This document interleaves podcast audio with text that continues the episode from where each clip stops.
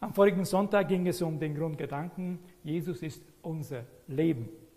Wir haben anhand des Inhaltes des ersten Kapitels gesehen, welche enorme Kraft und unbegrenzte Freiheit die Lebenseinstellung Jesus ist unser Leben ermöglicht. Denn diese Lebenseinstellung basiert auf eine innige und lebendige Beziehung zu Jesus. Der Grundlage dieser Beziehung ist die Liebe, Liebe zu ihm. Und diese Liebe ist nicht zu ersetzen, durch nichts zu ersetzen.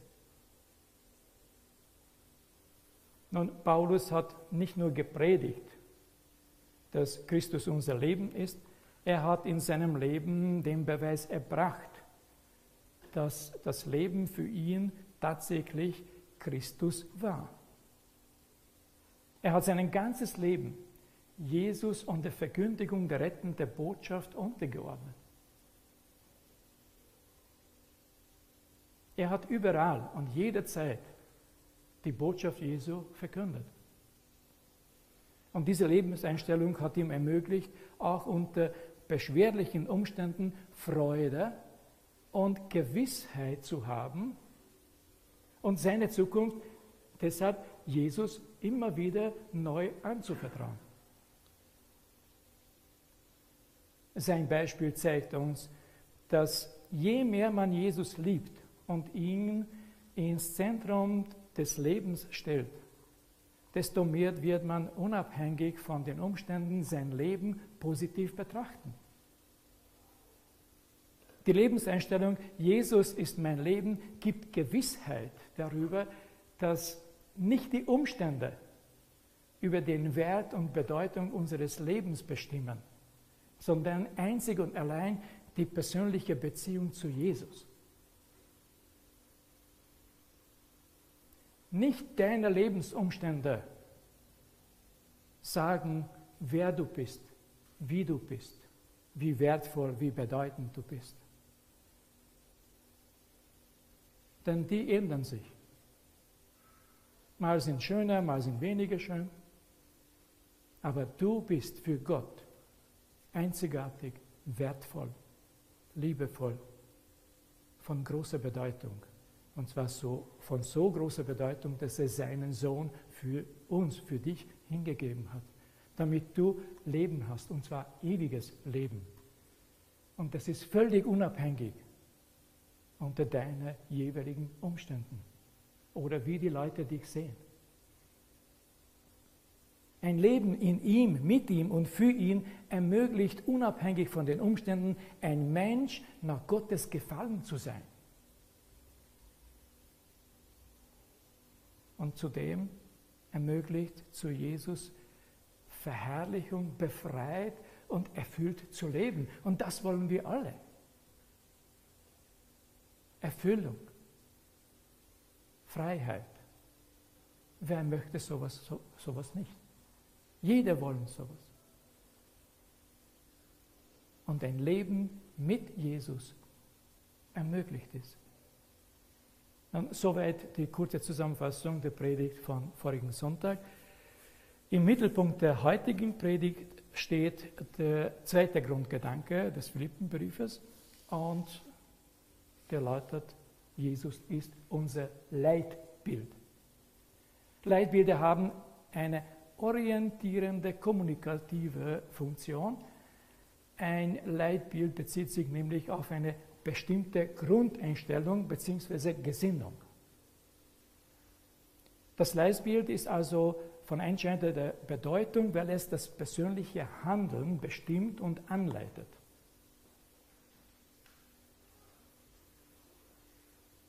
Wenn Jesus das Leitbild seiner Nachfolger ist, dann heißt das, dass das Handeln seiner Nachfolger von Jesu Gesinnung angeleitet und bestimmt wird. Nun, vielleicht kennt ihr die Geschichte. 1998 ließ ein Jugendpastor der Calvary Reformed Church in den USA kleine Anstecker anfertigen mit den vier Buchstaben drauf, WWJD. W-J-D. WWJD. Also, what, was, uh, what would Jesus do? Was würde Jesus tun? Nun, diese Aktion war mit der Zeit dann so erfolgreich, dass die ganze Welt im Eltempo damit regelrecht überschwemmt wurde.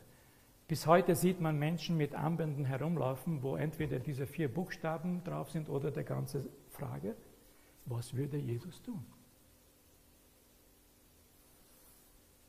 Nun, der Pastor wollte damit eins bewirken, dass die Jugendlichen vor jeder Entscheidung von dieser Frage geleitet werden, was würde Jesus in dieser Situation gerade tun?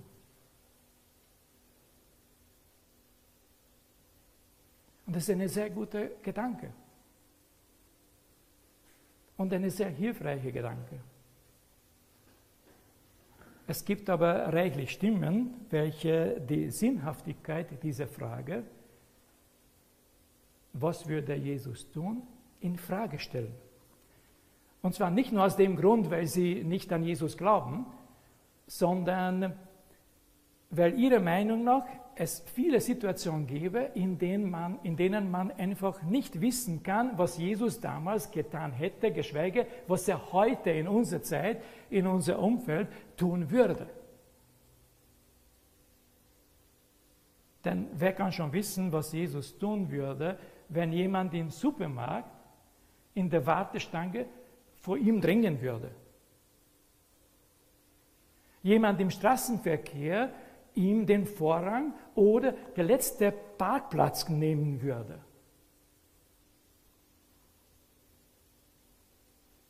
Was würde er tun, wenn er seine Geburtstags- oder Weihnachtsbestellung nicht rechtzeitig oder überhaupt nicht bekommen würde?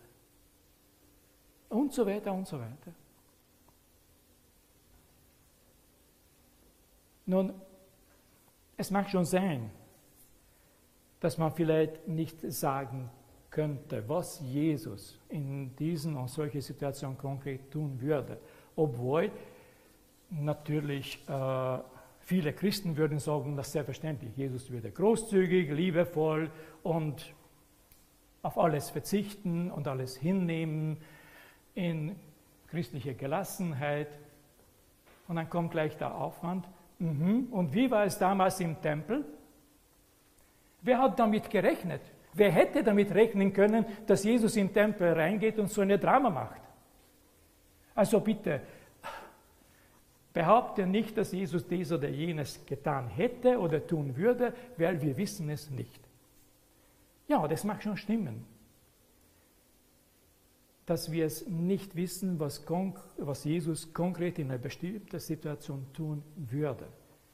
Aber bei dieser Frage, was würde Jesus tun, geht es nicht um eine konkrete Reaktion, sondern um die Gesinnung des Handels. Von welcher Gesinnung würde das Handeln Jesu bestimmt oder angeleitet? Es geht also darum, nach welcher Gesinnung man in den verschiedenen Situationen handeln will. Und das ist eine Entscheidung die wir selber treffen können. Wir haben die Wahl. Gott sei Dank. Und deshalb schreibt Paulus in diesem Brief in Kapitel 2, Vers 5, ein jeder sei gesinnt, wie Jesus Christus auch war. Denn wer sich nach der Gesinnung Jesu orientiert, der wird nach dem Maßstab Jesu handeln. Dann kann zwar die jeweilige Reaktion individuell anders oder etwas anders ausschauen, aber die wird immer ausnahmslos von der Gesinnung Jesu bestimmt und deshalb immer gottgefällig sein.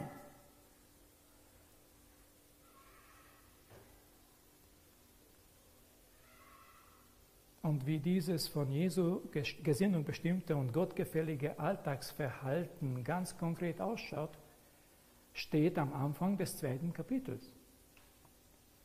Da lesen wir, das lese ich mal euch vor, Kapitel 2, Vers 1 bis 4. Als Menschen, die mit Christus verbunden sind, ermutigt ihr euch gegenseitig und seid zu liebevollen Trost bereit. Man spürt bei euch etwas von der Gemeinschaft, die der Geist Gottes bewirkt und herzliche, mitfühlende Liebe verbindet euch. Darüber freue ich mich sehr. Vollkommen aber ist meine Freunde, äh Freude, wenn, ich, wenn ihr euch ganz einig seid, in der einen Liebe miteinander verbunden bleibt und fest zusammenhaltet. Weder Eigennutz noch Streben nach Ehre sollen euer Handeln bestimmen. Im Gegenteil, seid bescheiden und achtet den anderen mehr als euch selbst. Denkt nicht an euren eigenen Vorteil. Jeder von euch soll das Wohl des anderen im Auge halten.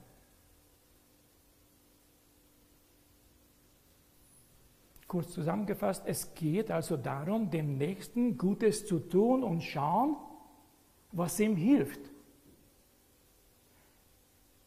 Immer wieder überlegen, was kann ich für dich tun? Wie kann ich dein Leben bereichern?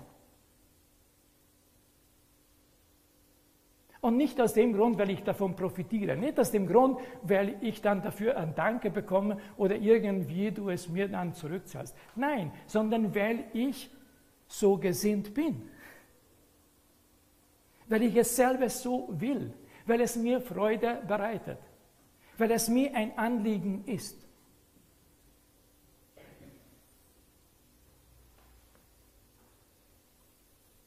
Die Nachfolger Jesu sind alle gefordert, den anderen höher zu achten als sich selbst und dem Nächsten in der Liebe Gottes zu dienen und ihm zur Seite zu stehen. Das ist eine Anforderung.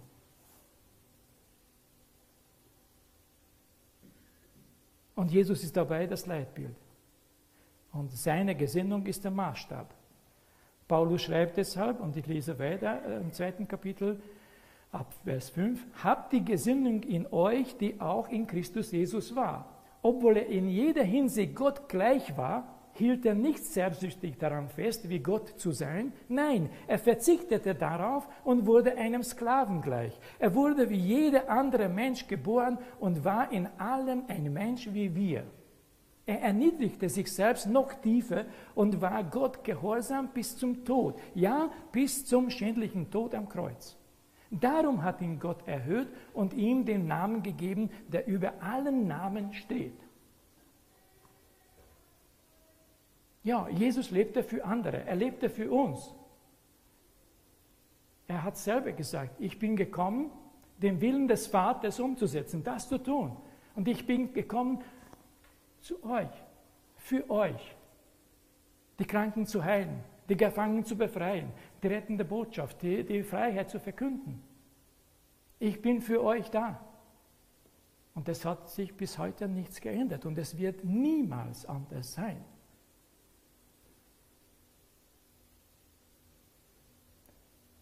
Und obwohl er oft angegriffen wurde, obwohl er oft verspottet und ausgelacht wurde, war er trotzdem für andere da. Am Kreuz hat er für die gebetet, die ihn ans Kreuz genagelt haben, die ihn verspottet und ausgelacht haben. Er bat Gott um Vergebung für sie. Er sagte, Vater, vergib ihnen, sie wissen nicht, was sie tun.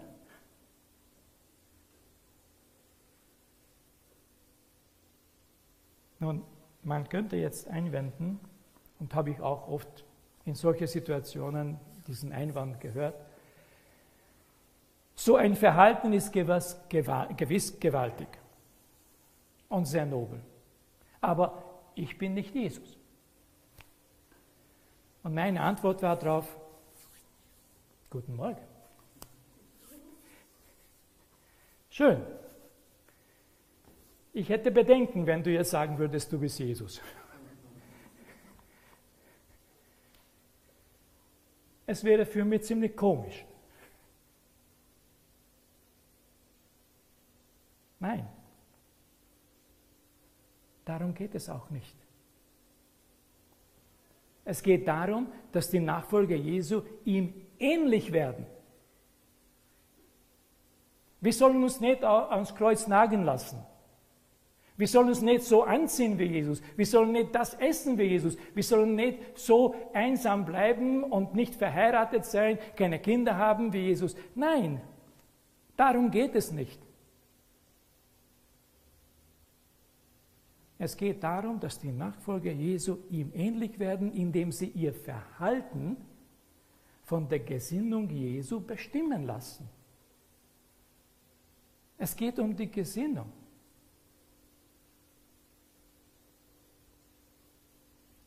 Und das ist sehr wohl möglich. Das sagt nicht ich. Ich habe genauso damit zu kämpfen wie viele andere, ihr vielleicht nicht. Ich möchte niemandem etwas unterstellen, aber ich persönlich habe manchmal damit Schwierigkeiten, öfter als es mir lieb ist. Aber dass es möglich ist, das bezweifle ich überhaupt nicht. Und nicht aus dem Grund, weil hin und wieder ich es schaffen kann, sondern weil es geschrieben steht. In 2. Korinther Kapitel 3, Vers 8 steht, der Geist des Herrn wirkt in uns, sodass wir ihm immer ähnlicher werden, nämlich Jesus, und immer stärker seine Herrlichkeit widerspiegeln. Also wir können Jesus immer ähnlicher werden. Das ist Gottes Plan für uns. Natürlich, wir werden dieses Ziel erst erreichen, wenn wir bei ihm sind. Aber bis dorthin können wir jeden Tag immer ein Stückchen mehr so sein, wie Jesus war, von der Gesinnung her.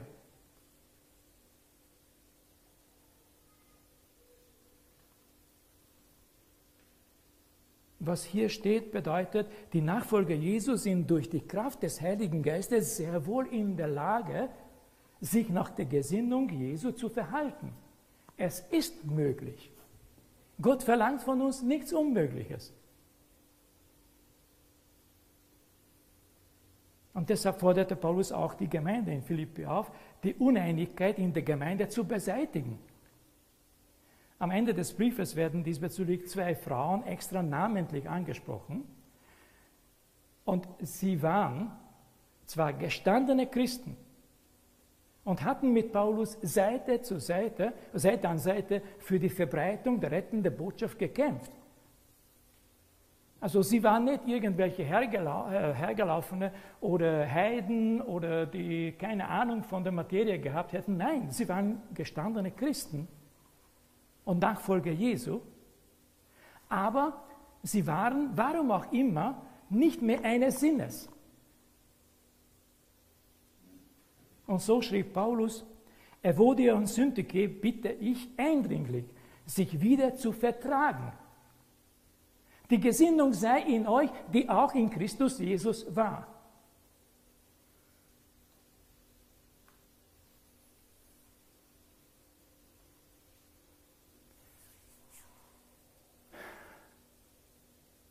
Wir haben so viele Probleme in der zwischenmenschlichen Beziehung, egal in welcher Form der zwischenmenschlichen Beziehung. Fragt Leute, die da wirklich Erfahrung haben, nicht als Leidtragende, sondern als Fachleute, als Psychologen, Psychotherapeut, Seelsorger, Pastor. Die Terminkalender sind voll weil wir unsere zwischenmenschliche Beziehung trotz vieler, vieler Ratschläge und Empfehlungen trotzdem nicht schaffen. Zumindest nicht erfüllend und nicht friedensvoll, nicht so, dass es uns glücklich macht. Vielleicht eine Zeit lang schon, aber irgendwann kommt es anders und erleiden wir immer wieder Schiffbruch.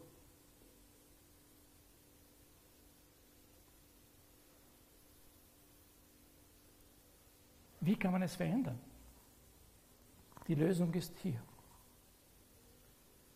In diesem Brief. Gottes Wort gibt uns ganz klar die Leitlinie. So und nur so, wenn wir von der Gesinnung Jesu geleitet, angeleitet oder bestimmt werden, können wir die Einigkeit bewahren oder wiederherstellen. Wenn jeder auf sein Recht pocht, mag schon sein, dass das ihre Sicht richtig liegen. Es mag schon sein, dass ihre Wahrnehmung richtig ist, aber sie werden nie eins. Ich sage A, du sagst B, A, B, A, B. Wir werden nie einig.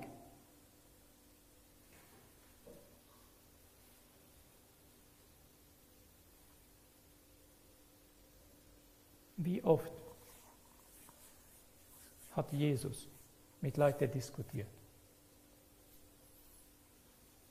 Obwohl oft haben Leute da Dinge behauptet, wo man sagt, hallo, das musst du wissen, dass es nicht wahr ist.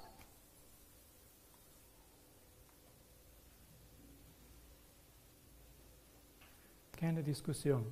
Ich gehe auf deine Ebene und versuche mit dir auf deiner Ebene einen Konsens zu finden. Und wenn du bereit bist, werden wir uns treffen. Und Christen haben es noch leichter, weil wir können uns in Gott eins werden. In ihm, mit ihm. Deshalb ist es traurig, wenn Gemeinden Spaltung haben oder Streiterei oder Zwietracht. Denn die Lösung ist so einfach. Deshalb ist es so traurig, wenn christliche Ehen zu Bruch gehen. Weil der, der Lösung wäre so einfach, theoretisch, natürlich.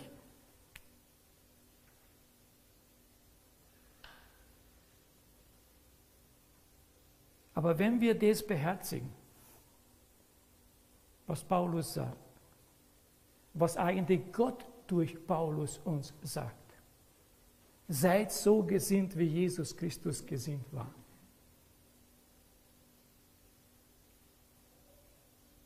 Dann werden wir einig werden. Dann können wir einig werden. Dann können wir die Einigkeit wiederherstellen durch Gottes Kraft mit seiner Hilfe. Also wollen auch wir unsere Handlung und Reaktion von der Gesinnung Jesu leiten lassen und so die Einigkeit unter uns bewahren oder wiederherstellen. Denn daran werden die Leute erkennen, dass wir Gottes Kinder sind, dass wir einander lieben, dass wir eins sind. Dort draußen bekämpfen sich die Leute. Dort draußen streiten die Leute. Wenn wir es da herinnen auch machen, wo ist der Unterschied?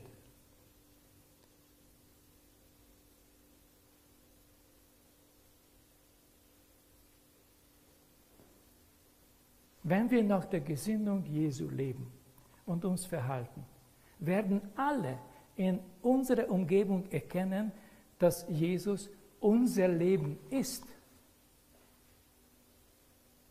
Und dass seine Gesinnung unser Leben bestimmt. Und so können wir, und nur so, können wir füreinander da sein, einander ermutigen und unser Leben gegenseitig bereichern. Und dann werden wir gemeinsam ein erfülltes, fröhliches, ein glückliches Leben haben. In Gott und mit Gott. Schon hier, nicht nur eins bei ihm, sondern auch hier. Amen. Ich jetzt beten. Danke, lieber Vater, für dein Wort, für die Ermutigung, für die Anleitung, für deine Hilfe. Wir bitten dich, Herr, mach uns bereit, nach deinem Leitbild zu leben. Bewirke in uns sowohl das Wollen als auch das Vollbringen zu deiner Ehre. Amen.